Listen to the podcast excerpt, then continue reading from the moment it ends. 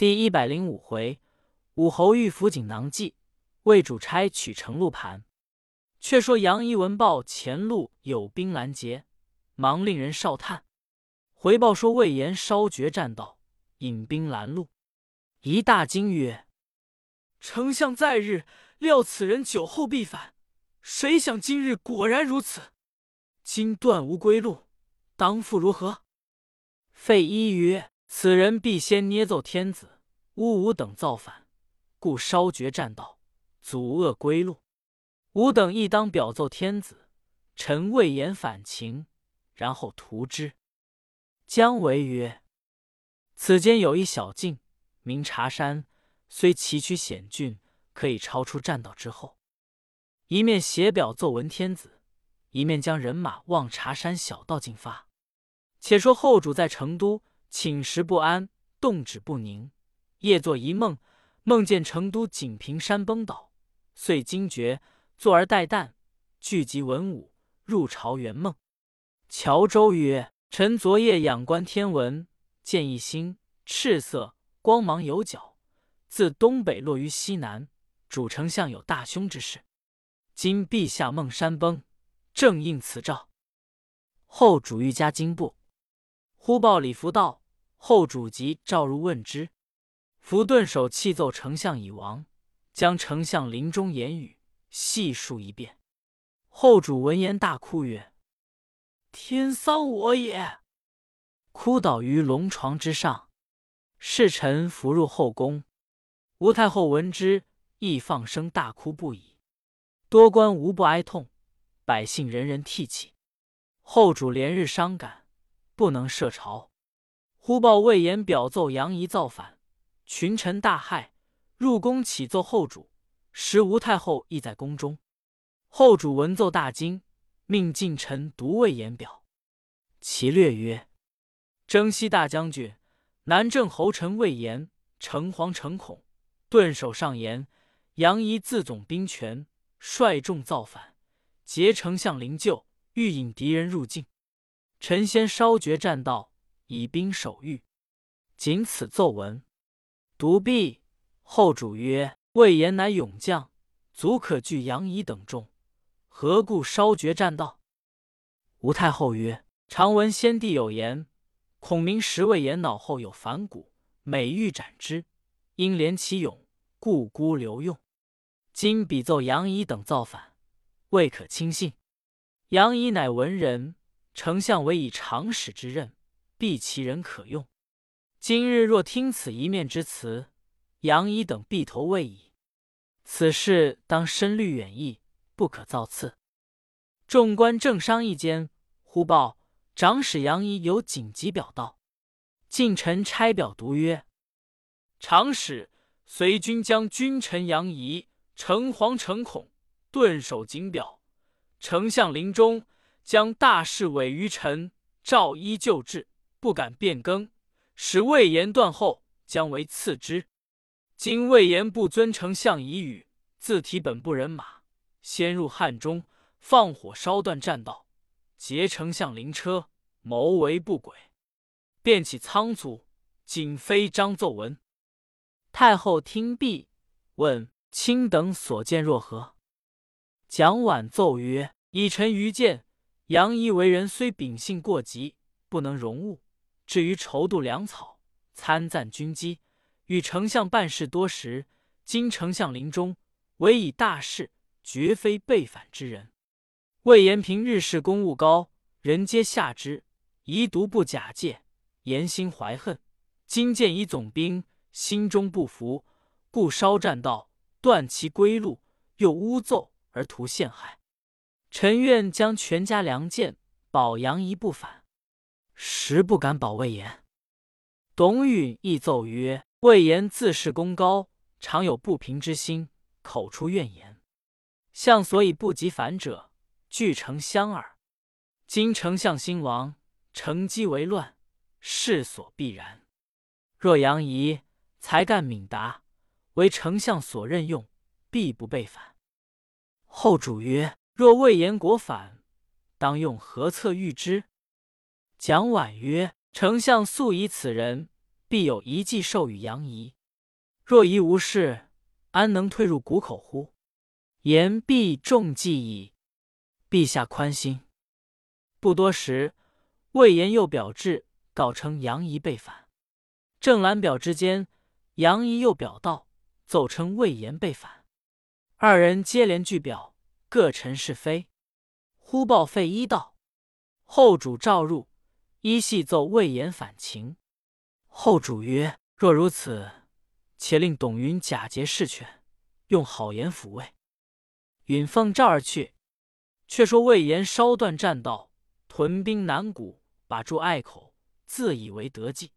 不想杨仪将为星夜引兵抄到南谷之后，以恐汉中有失，令先锋和平引三千兵先行，仪同姜维等引兵扶救望汉中而来。且说和平引兵进到南谷之后，擂鼓呐喊，哨马飞报魏延，说杨仪令先锋和平引兵自茶山小路抄来搦战。严大怒，即披挂上马。提刀引兵来迎，两阵对员，和平出马大骂曰：“反贼魏延安在？”严亦骂曰：“汝助杨仪造反，何敢骂我？”平斥曰：“丞相兴亡，骨肉未寒，汝焉敢造反？”乃扬鞭指川兵曰：“汝等军士皆是西川之人，川中多有父母妻子。”兄弟亲朋，丞相在日不曾薄待汝等，今不可助反贼，一个回家乡，听候赏赐。众军闻言，大喊一声，散去大半。严大怒，挥刀纵马，直取和平。平挺枪来迎，战不数合，平诈败而走。严随后赶来，众军弓弩齐发，严拨马而回。见众军纷纷溃散，严转怒，拍马赶上，杀了数人，却直指扼不住。只有马岱所领三百人不动。严谓待曰：“公真心助我，事成之后，绝不相负。”遂与马岱追杀和平，平引兵飞奔而去。魏延收聚残军，与马岱商议曰：“我等投魏，若何？”岱曰：“将军之言，不至甚也。大丈夫何不自图霸业，乃轻屈膝于人耶？吾观将军智勇足备，两川之势，谁敢抵敌？吾视同将军先取汉中，随后进攻西川。”严大喜，遂同马岱引兵直取南郑。姜维在南郑城上见魏延。马岱耀武扬威，蜂拥而来，为急令拽起吊桥。言待二人大叫：“早将！”姜维令人请杨仪商议曰：“魏延勇猛，更兼马岱相助，虽然军少，何计退之？”一曰：“丞相临终一意锦囊，主曰：若魏延造反，临阵对敌之时，方可开拆。”便有斩魏延之计，今当取出一看。遂出锦囊拆封看时，题曰：“待与魏延对敌，马上方许拆开。”为大喜曰：“既丞相有戒曰，长史可收职。吾先引兵出城，列为阵势，公可便来。”姜维披挂上马，绰枪在手，引三千军开了城门，一齐冲出。鼓声大震，排成阵势。韦挺枪立马于门旗之下，高声大骂曰：“反贼魏延！丞相不曾亏你，今日如何被反？”严横刀勒马而言曰：“伯曰，不干你事，只教杨仪来。”仪在门旗营里拆开锦囊视之，如此如此。仪大喜，轻骑而出。立马阵前，手指魏延而笑曰：“丞相在日，知汝酒后必反，叫我提备。今果应其言，如敢在马上连叫三声，谁敢杀我，便是真大丈夫。吾就陷汉中，城池于汝。”言大笑曰：“杨一匹夫听着，若孔明在日，吾上惧他三分；他今已亡，天下谁敢敌我？修道连叫三声，便叫三万声，亦有何难？”遂提刀按佩，于马上大叫曰：“谁敢杀我？”一声未毕，脑后一人厉声而应曰：“吾敢杀汝！”手起刀落，斩魏延于马下。众皆骇然。斩魏延者，乃马岱也。原来孔明临终之时，授马岱以秘计，只待魏延喊叫时。便出其不意斩之。当日，杨仪独霸锦囊计策，已知伏下马岱在彼，故依计而行，果然杀了魏延。后人有诗曰：“诸葛先击食魏延，已知日后反西川。锦囊一计人难料，却见成功在马前。”却说董允未及到南郑，马岱已斩了魏延，与姜维合兵一处。杨仪具表星夜，奏闻后主。后主降旨曰：“既已明正其罪，仍念前功，赐棺椁葬之。”杨仪等伏孔明陵，就到成都。后主引文武官僚进阶挂孝，出城二十里迎接。后主放声大哭，上至公卿大夫，下及山林百姓，男女老幼，无不痛哭，哀声震地。后主命扶柩入城，停于丞相府中。其子诸葛瞻守孝居丧。后主还朝，杨仪自负请罪。后主令近臣去其父曰：“若非卿能依丞相一教，灵柩何日得归？魏延如何得灭？大事保全，皆卿之力也。”遂加杨仪为中军师。马岱有讨逆之功。即以魏延之决绝之，宜呈上孔明仪表。后主览毕，大哭，降旨补的安葬。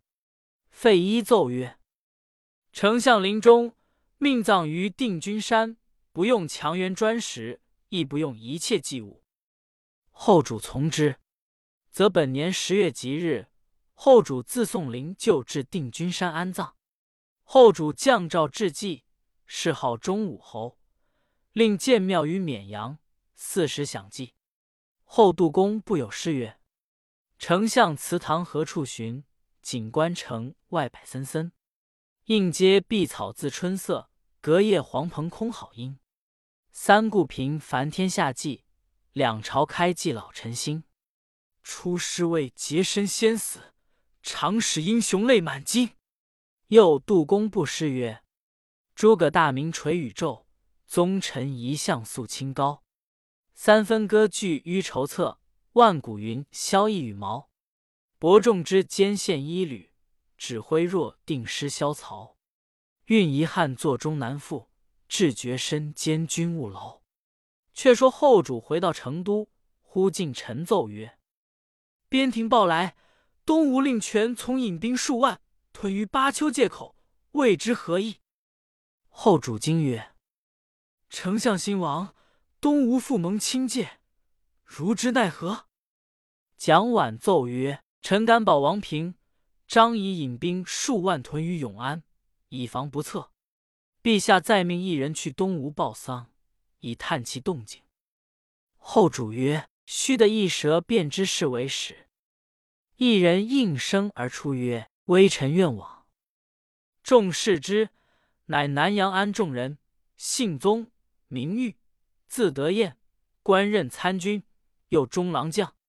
后主大喜，即命宗玉往东吴报丧，兼探虚实。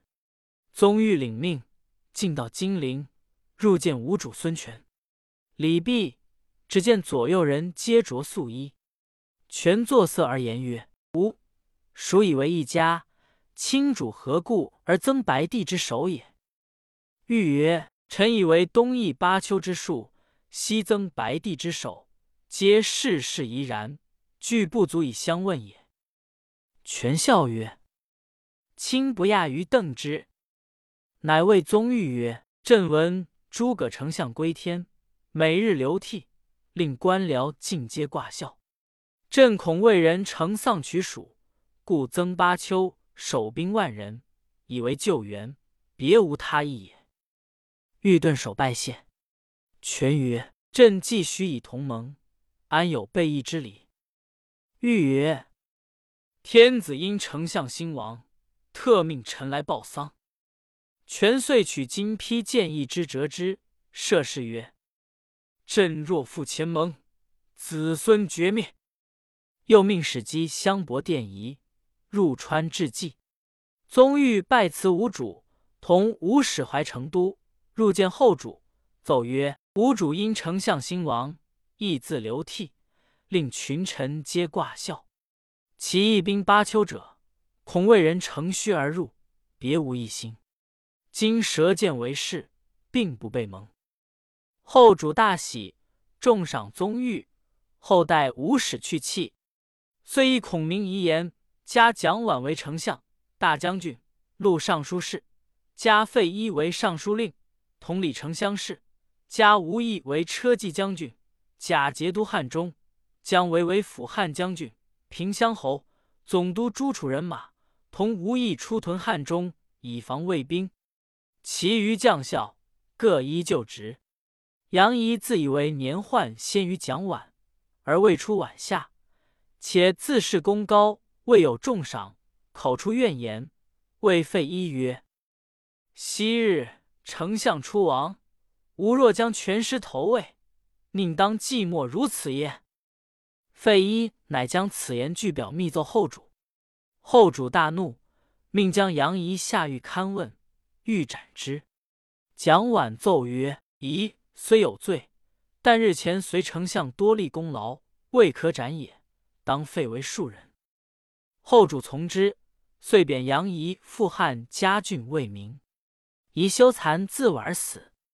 蜀汉建兴十三年，魏主曹睿青龙三年。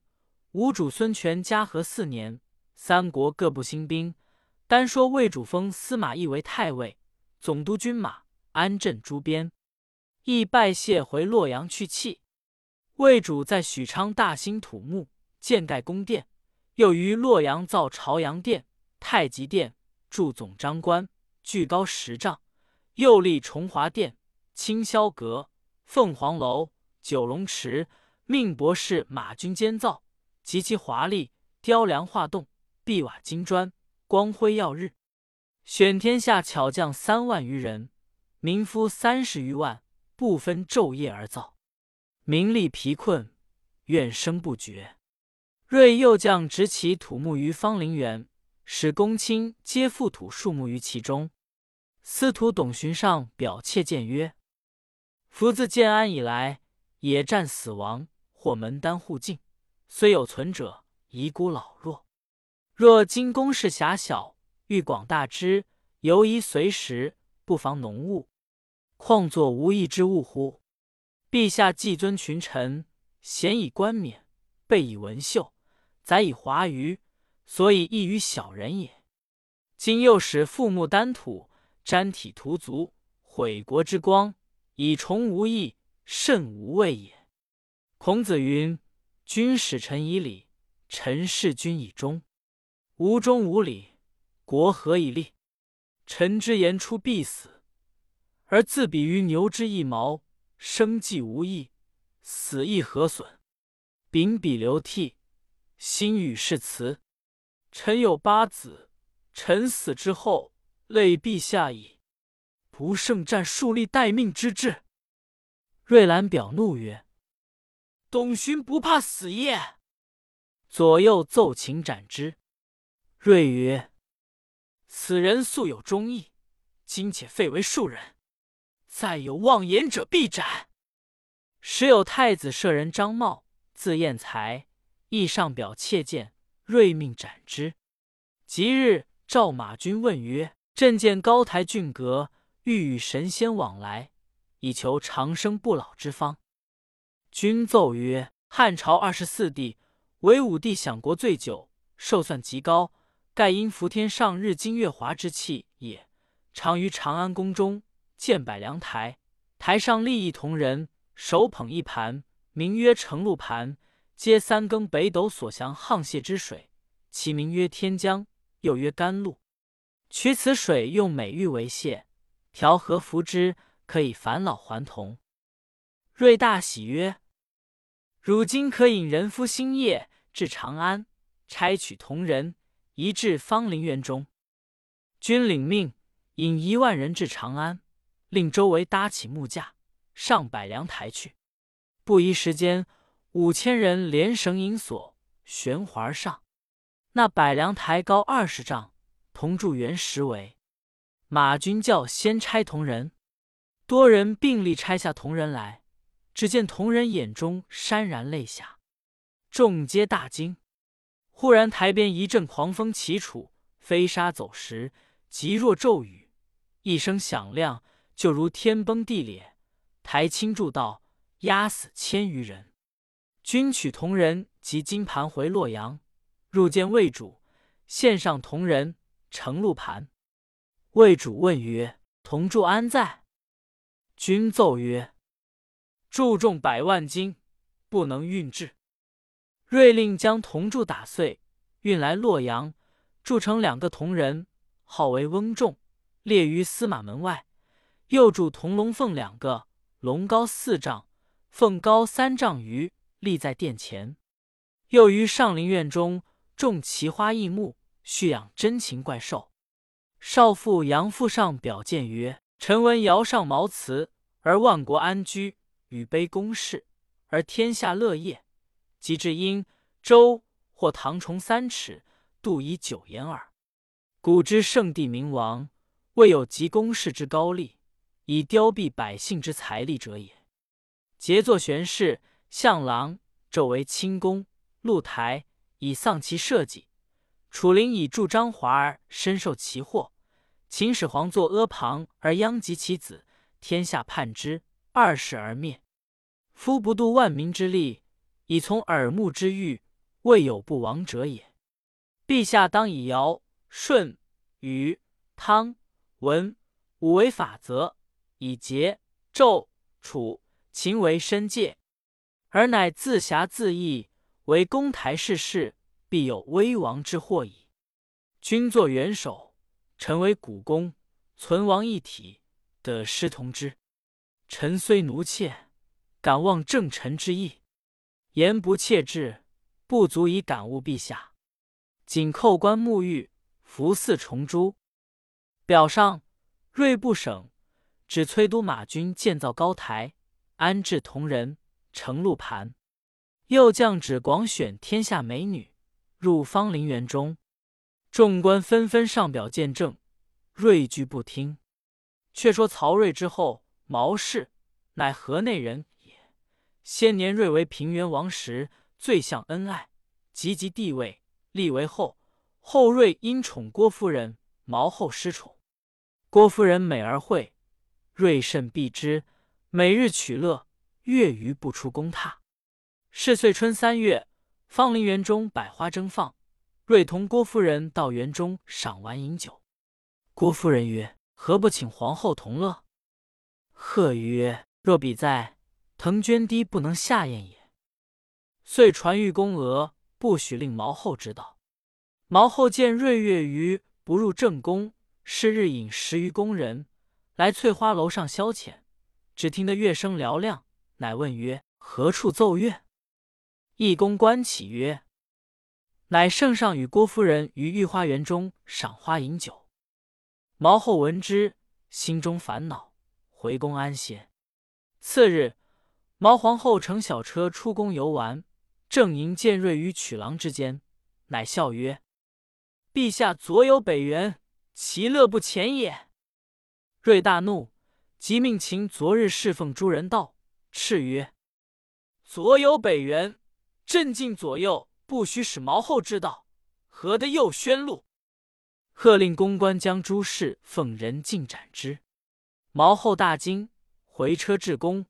瑞即降诏赐毛皇后死，立郭夫人为皇后。朝臣莫敢见者。忽一日，幽州刺史吴秋简上表，报称辽东公孙渊造反，自号为燕王，改元少汉元年，建宫殿，立官职，兴兵入寇，摇动北方。瑞大惊，即具文武官僚商议起兵退渊之策。正是，才将土木劳中国，又见干戈起外方。未知何以御之？且看下文分解。